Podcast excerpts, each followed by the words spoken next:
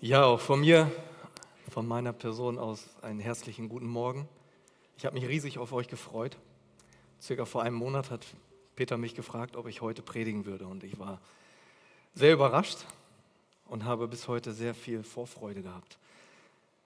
Ich will mich nicht zu weit aus dem Fenster lehnen, aber ich möchte behaupten, dass du heute nach dem Gottesdienst mutiger und stärker nach Hause gehen wirst. Das ist nicht, weil ich das sage, oder weil ich überzeugt bin, dass das, was ich sagen werde, dazu führen wird, sondern weil Gott es verheißt, dass sein Wort das in deinem Herzen hervorbringen wird. Ich freue mich unglaublich, mit euch ein, ein Thema zu besprechen, zu behandeln, das mich seit unglaublich vielen Jahren begleitet. Es begleitet mich und ähm, ich bin überzeugt, dass es auch jeder von euch kennt. Das Thema ist unsere Komfortzone unsere menschliche Komfortzone. Und ähm, ich bin ein Mann, der sechs Kinder hat. Ich habe vier Söhne und zwei Töchter. Ich habe einen intensiven Job und habe auch in der Gemeinde viele Aufgaben gehabt und immer noch. Und da möchte man meinen, ey, komm, du hast doch keine Komfortzone, Kollege, du hast so viel Action. Weit gefehlt. Ich habe so viele Komfortzonen innerhalb meines Lebens kennengelernt und ich bin so unglaublich dankbar, viele davon verlassen zu haben.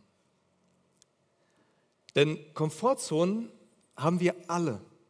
Jeder hat sie, wenige wollen sie wirklich verlassen und noch weniger schaffen es tatsächlich. Ich möchte die Predigt überschreiben mit einem Zitat, das ich finde, das hat mich also wirklich berührt. Das Zitat heißt, wer auf dem Wasser gehen will, muss das Boot verlassen. Wunder passieren außerhalb deiner Komfortzone.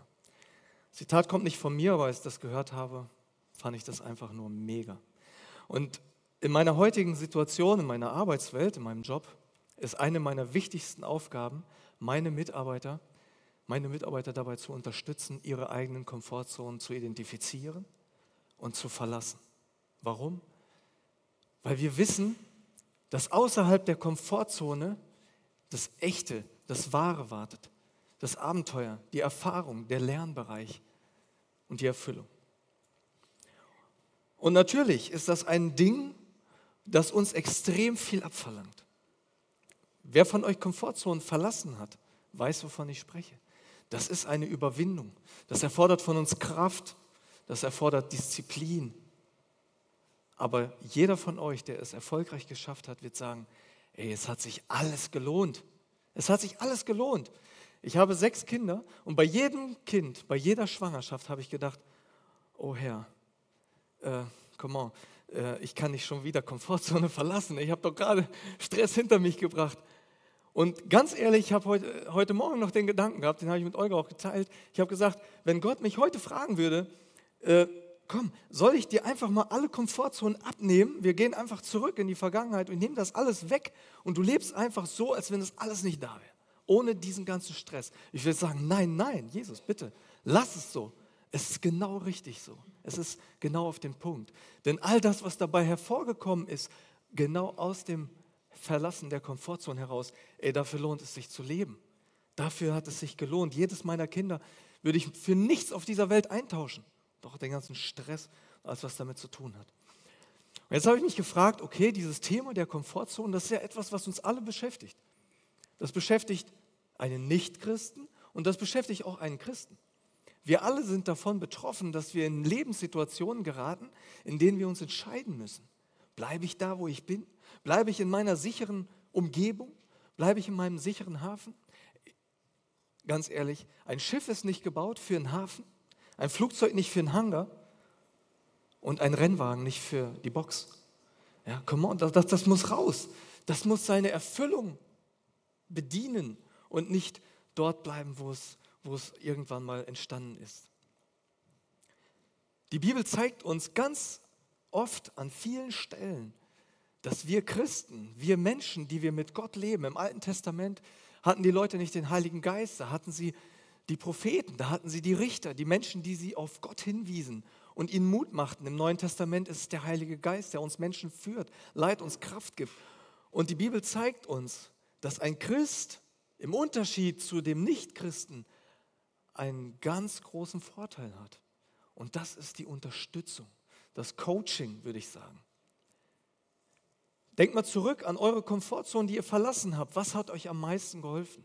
Waren es nicht die Leute, die euch getriggert haben, die euch geholfen haben, diese Dinge zu identifizieren, die gesagt haben, hey, du schaffst das, ich bin da, ich helfe dir.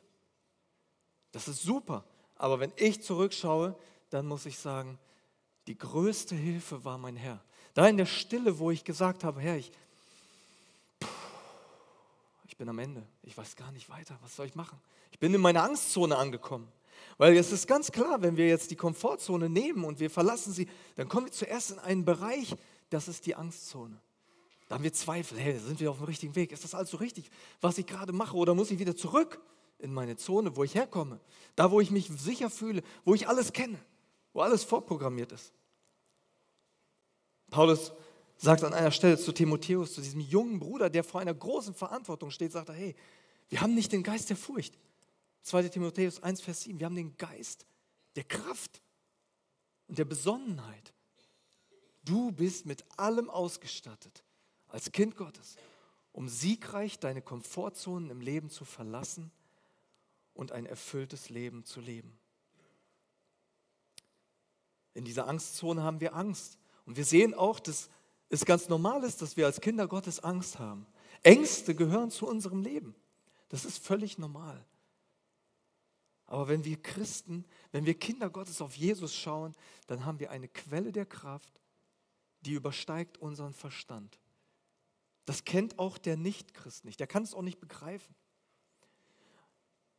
Der König David, das ist für mich so ein prägnantes Beispiel. Dieser junge Mann, ich greife das Beispiel nur kurz raus und dann kommen wir zum Hauptteil. Das ist für mich so ein tolles Beispiel. Dieser Jugendliche, dieser junge Mensch, der kommt in eine Situation hinein. Die Bibelleser kennen die Situation.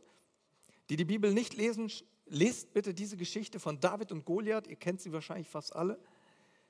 David als jugendlicher Mann kommt in, in die Komfortzone des Volkes Israels, da wo sie alle Angst hatten und sich nicht getraut haben, das Richtige zu tun, auf Gott zu vertrauen und diesen Riesen zu besiegen. Da kommt David mit seinem Glauben, mit seinem Vertrauen auf den Herrn und tötet diesen Philister mit einem, mit einem kleinen Stein und einer Zwille. Und das ist ein, ein Moment, wo ich sage, hey, woran liegt das? Das liegt daran, dass David in seiner Stille, in seiner Einsamkeit auf dem Feld mit den Schafen gelernt hat, gegen Bären und Löwen zu kämpfen. Nicht in der eigenen Kraft, sondern in, in der Kraft seines Gottes, auf den er sich sein Leben lang verlassen hat. Ich möchte mit euch gezielt heute über eine Person nachdenken und anhand seines Lebens schauen, wie ist er in seinen Komfortzonen umgegangen? Wie hat er sie verlassen? Auf was konnte er sich verlassen, als er diese Bereiche seines Lebens verließ? Und welchen Lohn hat er dafür empfangen? Diese Person ist eine sehr bekannte Person. Ich mache mal ein kleines Quiz. Er war ein Evangelist, er war ein begnadeter Prediger. Tausende Menschen haben sich durch seine Predigt bekehrt. Er hatte ein sehr bewegtes Leben. Wunder und Siege hat er haufenweise erlebt mit Jesus gemeinsam. Aber auch Ängste und Niederlagen. Habt ihr eine Idee, um wen es sich handelt? Petrus, ganz genau. Es ist unser Apostel Petrus. Und er erlebte eine Berufung, die alles in den Schatten stellte, was er bis jetzt erlebt hatte. Es veränderte sein ganzes Leben. Die Situation, als Petrus berufen wurde, ich hole euch einmal kurz ab. Wir stellen uns vor, Petrus und Andreas, zwei Brüder, völlig einfache Leute, leben in einfachen Umständen, sind relativ gläubig, religiös, wie auch immer. Petrus folgt Johannes dem Täufer, er hat von Johannes gehört, Jesus ist kein einfacher Mensch. Er ist der, der kommen sollte, der Messias, das Lamm Gottes. Er merkt, Jesus, aus ihm kommt etwas Unglaubliches. Wenn er spricht, dann ist es etwas Göttliches. Und er sitzt da jetzt am Ufer und macht so seinen Job, ne? Business as usual, so wie wir das alle kennen, in unseren Komfortzonen und er macht so seine Arbeit. Und Jesus kommt und spricht zum Volk und erzählt von den Wundern Gottes, vom Reich Gottes. Und er sagt, hey Petrus, komm, ich steig mal in dein Boot, wir fahren mal ein bisschen raus. Vom Wasser aus kann ich besser zu den Leuten sprechen. Petrus merkt gar nicht, dass er gerade in der VIP-Zone sitzt, ne? direkt am Mund von Jesus und hört alles, was Jesus sagt. Und das, was Jesus sagt, das beeindruckt ihn. Unglaublich. Und Jesus fordert die Brüder auf, fahrt hinaus, fahrt hinaus und werft die Netze aus. Bei Tag, völliger Unsinn. Die Fische haben nachts gefischt. Tagsüber war die Wahrscheinlichkeit gegen null, dass mir überhaupt was fing. Und sie werfen die Netze aus und sie fangen so viele Fische, dass sie mit Mal merken, sie, sie, die Lage gerät außer Kontrolle. Sie können die Fische gar nicht einfangen. So viele sind das. Und Petrus erkennt, dass Jesus Gott ist. Er sagt, hey, Jesus, geh weg. Ich bin ein sündiger Mensch. Er erkennt, er hat es gerade mit, Gott zu tun. Und was macht Jesus? Er tröstet ihn und sagt, hey, du wirst ab heute nicht mehr Fische fangen. Du wirst Menschen fangen. Du wirst ein Menschenfischer sein. Und diesen Samen seht er in das Herz von Petrus. Er sagt, hey, das ist hier Komfortzone, wo du gerade bist. Ne? Aber ich habe viel Größeres mit dir vor. Ich habe einen Auftrag für dich. Du wirst Menschenfischer sein. Er konnte damit nichts anfangen. Aber wir sehen, Petrus und Andreas, sie lassen alles zurück. Sie lassen alles zurück, denn sie müssen sich nicht fürchten. Jesus sagt, du musst dich nicht fürchten vor deiner Angstzone. Verlass die Komfortzone. Ich will dich gebrauchen. Und die beiden lassen alles zurück und verlassen ihr gewohntes Terrain. So fing alles an bei Petrus. Petrus erlebt dann in der Folgezeit danach einiges mit Jesus. Er folgt ihm nach, er ist dort, wo Jesus ist, er erlebt, wie Jesus heilt und verschiedene Dinge vollbringt, die jeden Horizont bei ihm sprengen. Und er sieht, Jesus ist wirklich Gottes Sohn. Und man müsste, möchte meinen, wenn ich, also ich habe so gedacht, wenn ich Petrus wäre, oh, ich hätte gar keinen Zweifel mehr. Das wäre doch, das wäre doch eine Situation, die würde mich wirklich mega, mega erfüllen. Und wir sehen, eine, eine Situation bahnt sich an. Es kommt dazu, dass Johannes der Täufer äh, enthauptet wird. Johannes der Täufer wird von Herodes hingerichtet und Jesus ist traurig darüber und er zieht sich zurück an einen einsamen Ort. Und wir lesen, dass Menschenmassen Jesus suchen, weil sie verstanden haben, Jesus ist der Herr. Er ist der Gott, der Messias. Er heilt die, die Kranken. Und Jesus ist an diesem verlassenen, einsamen Ort und die Menschenmenge sucht ihn. Und als sie dort an diesem einsamen Ort waren, ich denke, viel Wüste und, und vielleicht auch äh, irgendwelches Gras, aber ansonsten war da nichts. Da geht der Tag zu Ende und die Jünger merken, ey, Jesus, die Zeit, ne? genauso wie jetzt auch Gottesdienst geht zu Ende, mach weiter. Äh, wir müssen hier mal eine Lösung finden. Die Leute haben alle Hunger. Ne? Das sind 5000 Männer, lesen wir in der Bibel. Und das heißt, wenn wir jetzt noch die Frauen und Kinder dazu rechnen, eine, eine unvorstellbare Zahl an Menschen, die jetzt Essen bekommen müssen. Und was, sagt, was, sagt, was sagen die Jünger? Willst du die Leute nicht wegschicken? Die sollen mal in die Dörfer gehen, die müssen dort Essen haben. Jesus, kümmere dich mal um das Problem. Komfortzone. Ne? Mein, mein gewohntes Denken greift wieder zurück. Ne? Ich, komme gar nicht so weit als Jünger zu sagen, Herr, kannst du nicht ein Wunder tun, dass sie mal alle Essen bekommen? Und was sagt Jesus? Und das finde ich so erstaunlich, gebt ihr ihnen doch was zu essen. Also wenn ich jetzt Petrus wäre und ich würde da so stehen und äh, ich gucke so 8000 Leute, keine Ahnung, und Jesus kommt, ja, gebt ihnen doch was zu essen. Ja, so ganz ähm, beschämt würde ich sagen, hey, was soll ich ihnen geben? Ich habe hier fünf Brote und zwei Fische. Was, was, was soll daraus werden? Und Jesus sagt, kein Problem.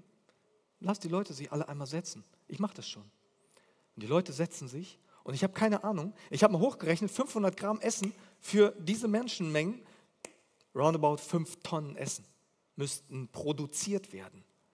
Und Jesus bricht das Brot und keine Ahnung. Ich habe mir das oft vorgestellt, wenn ich den Kindern das mal erzählt habe. Ich habe mir das oft vorgestellt, es übersteigt meinen Horizont. Tonnenweise Essen erzeugt Jesus einfach so. Und die Jünger sehen das. Sie sind völlig perplex.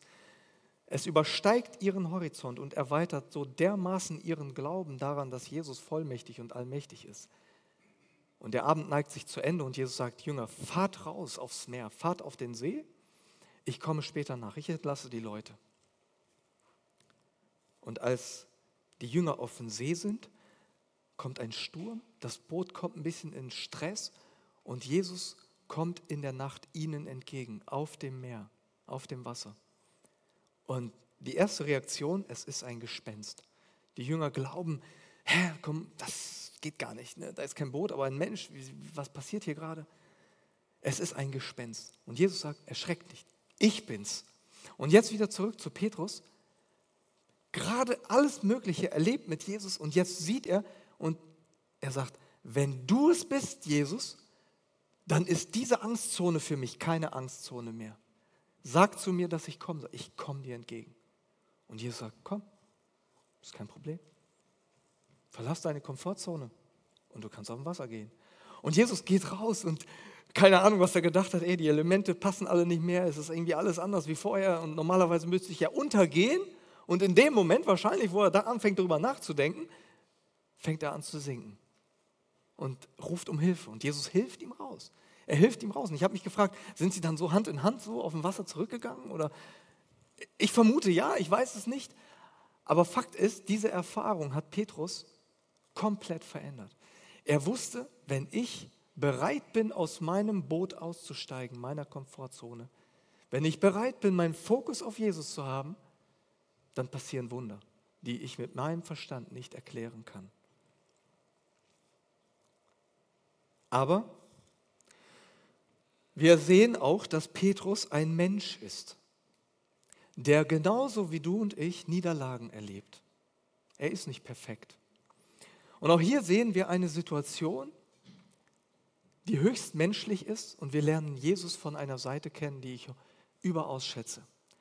Petrus, der Jesus verspricht unmittelbar davor, Jesus, wenn egal was passiert, ich bin bereit zu sterben, ich bin bereit ins Gefängnis zu gehen, ich werde dich niemals verleugnen. Und Jesus sagt, ehe der Hahn krähen wird, wirst du mich dreimal verleugnen. Also das wäre so, das wäre für mich so erniedrigend, wenn ich gerade so gerade meine Hingabe bezeuge und Gott sagt, hey, du wirst mich unmittelbar danach, wirst du mich dreimal verleugnen, nicht nur einmal. Und ich weiß nicht, was Petrus durch den Sinn gegangen ist. Vielleicht war er von sich selbst sehr überzeugt und ähm, sehr sicher. Aber dann kommt eine Situation, die ihn überfordert, die ihn wieder voll aus der Komfortzone zieht. Jesus im Garten Gethsemane, die Wachen kommen, sie wollen ihn verhaften. Er schlägt dem Soldaten das Ohr, meint es gut zu machen, meint wirklich für die Gerechtigkeit zu kämpfen. Und Jesus sagt, nee, nee, das ist ist nicht mein Weg. Er hält das Ohr wieder dran und sagt, hey, ich habe einen Weg zu gehen und das ist mein Weg. Und du musst lernen, dich zu unterordnen, meinem Weg.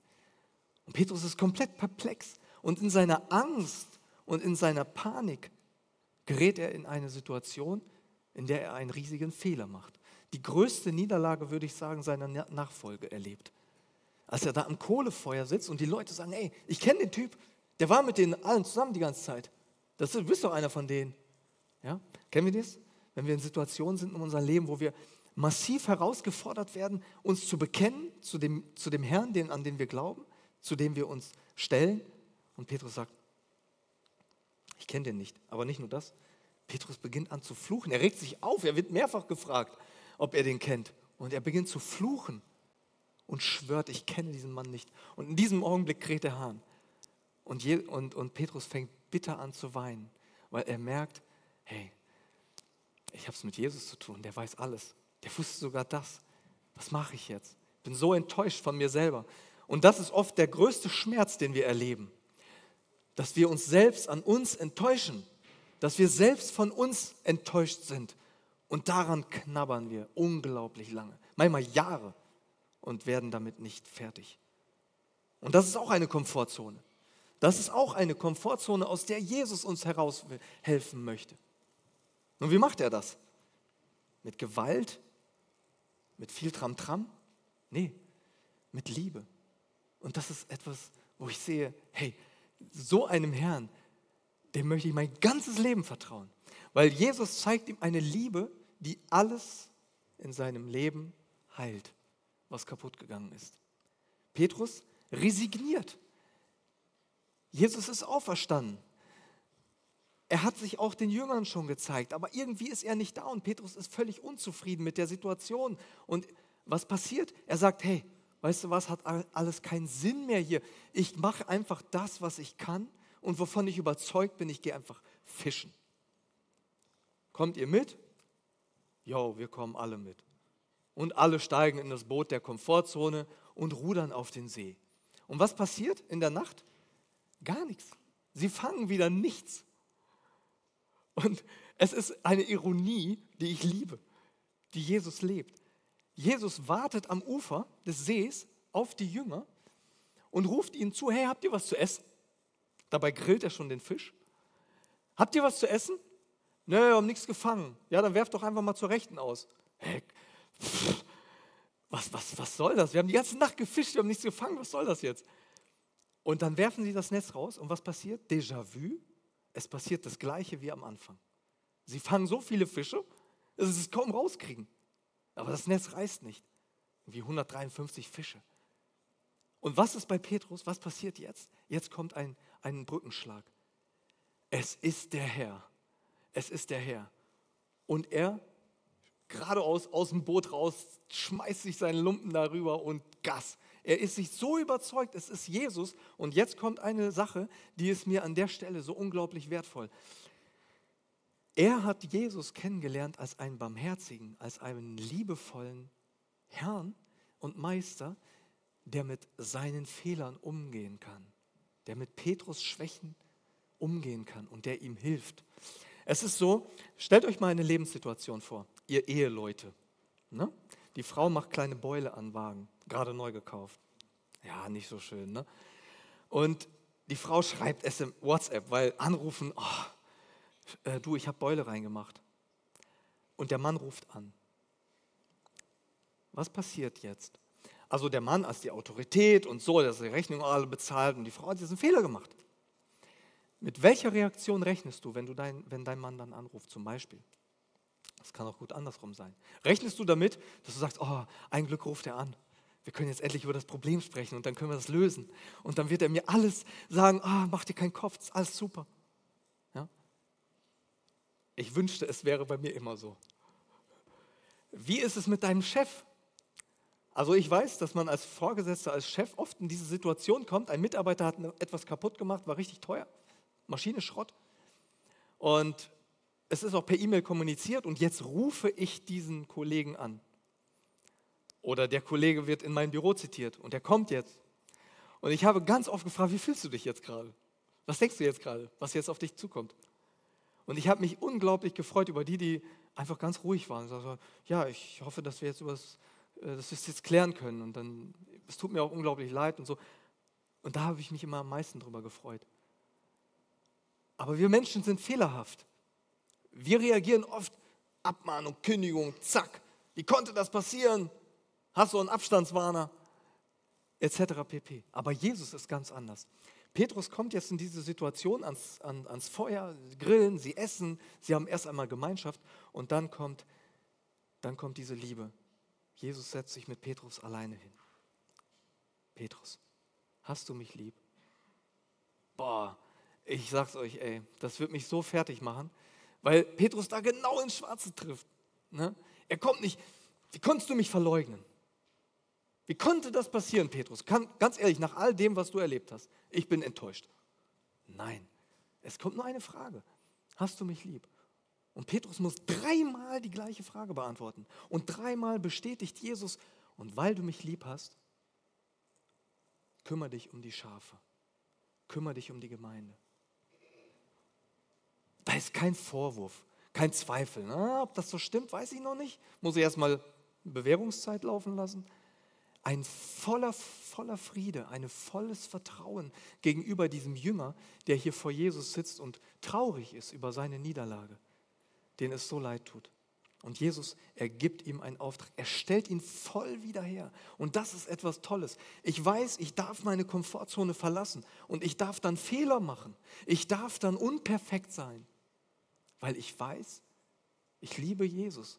Und weil ich ihn liebe, wird er immer bei mir stehen. Und er wird mir immer helfen, meine Angst zu überwinden, meine Fehler vergeben und mir wieder Mut machen und neuen Auftrag geben.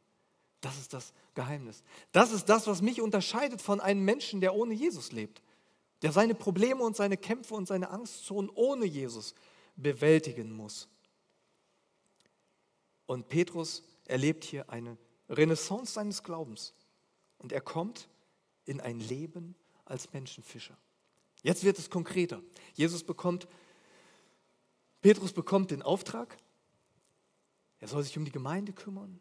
Es spitzt sich zu. Jesus fährt in den Himmel. Er sagt, Jungs, Jünger, macht euch keine Sorgen. Ich werde euch den Tröster senden, den Heiligen Geist, und der wird euch Kraft geben. Der wird euch in alle Wahrheit leiten. Ihr werdet nicht alleine sein. Und jetzt kommt dieser Moment, der Heilige Geist kommt auf die Erde. Die Jünger sind voll erfüllt des Heiligen Geistes, so wie Jesus es versprochen hatte. Eine neue Ära beginnt im Leben der Jünger und besonders im Leben von Petrus. Wieder gilt es, die Komfortzone zu verlassen. Aber jetzt, jetzt sind sie stark. Jetzt ist der Heilige Geist in ihnen. Sie haben einen Motor, der sie antreibt. Das Evangelium, das Wort vom Kreuz ist die Grundlage und der Heilige Geist ist der Motor. Der treibt sie an. Wir sehen plötzlich Jünger, die auftreten, voll Kraft, voll Überzeugung, voll Mut. Da ist keine Angst vor irgendetwas, was ihnen plötzlich zustößt.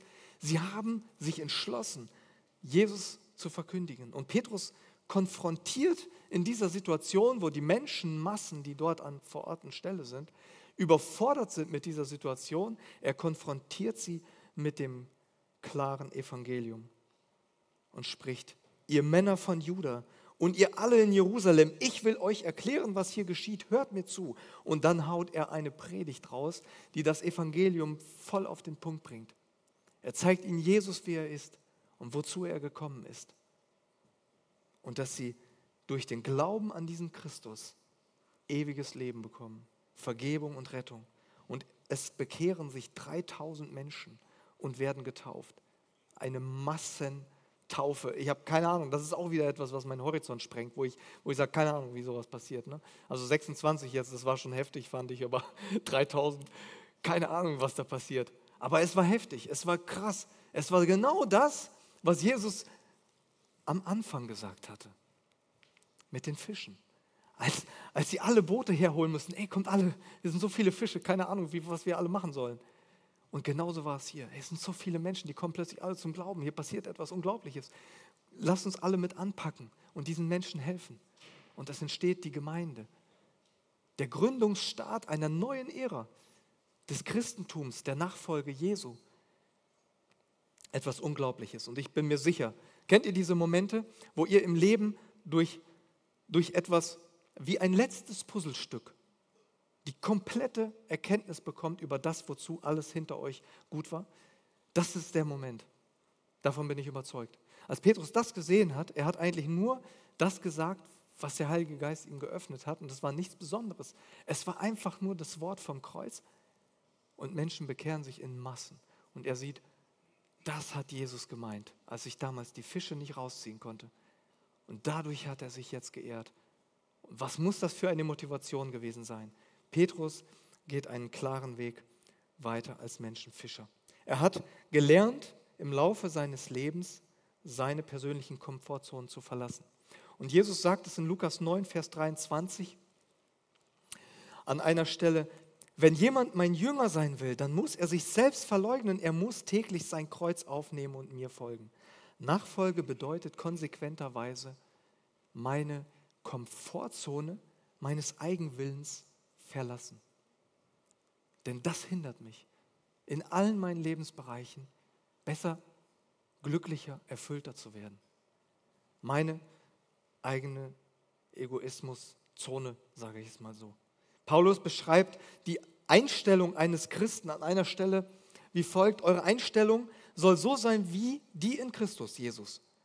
Er war in Gottes Gestalt, nutzte es aber nicht aus, Gott gleich zu sein, sondern beraubte sich selbst und wurde einem Sklaven gleich. Er wurde Mensch und alle sahen ihn auch so. Er erniedrigte sich selbst und gehorchte Gott bis zum Tod, zum Verbrechertod am Kreuz.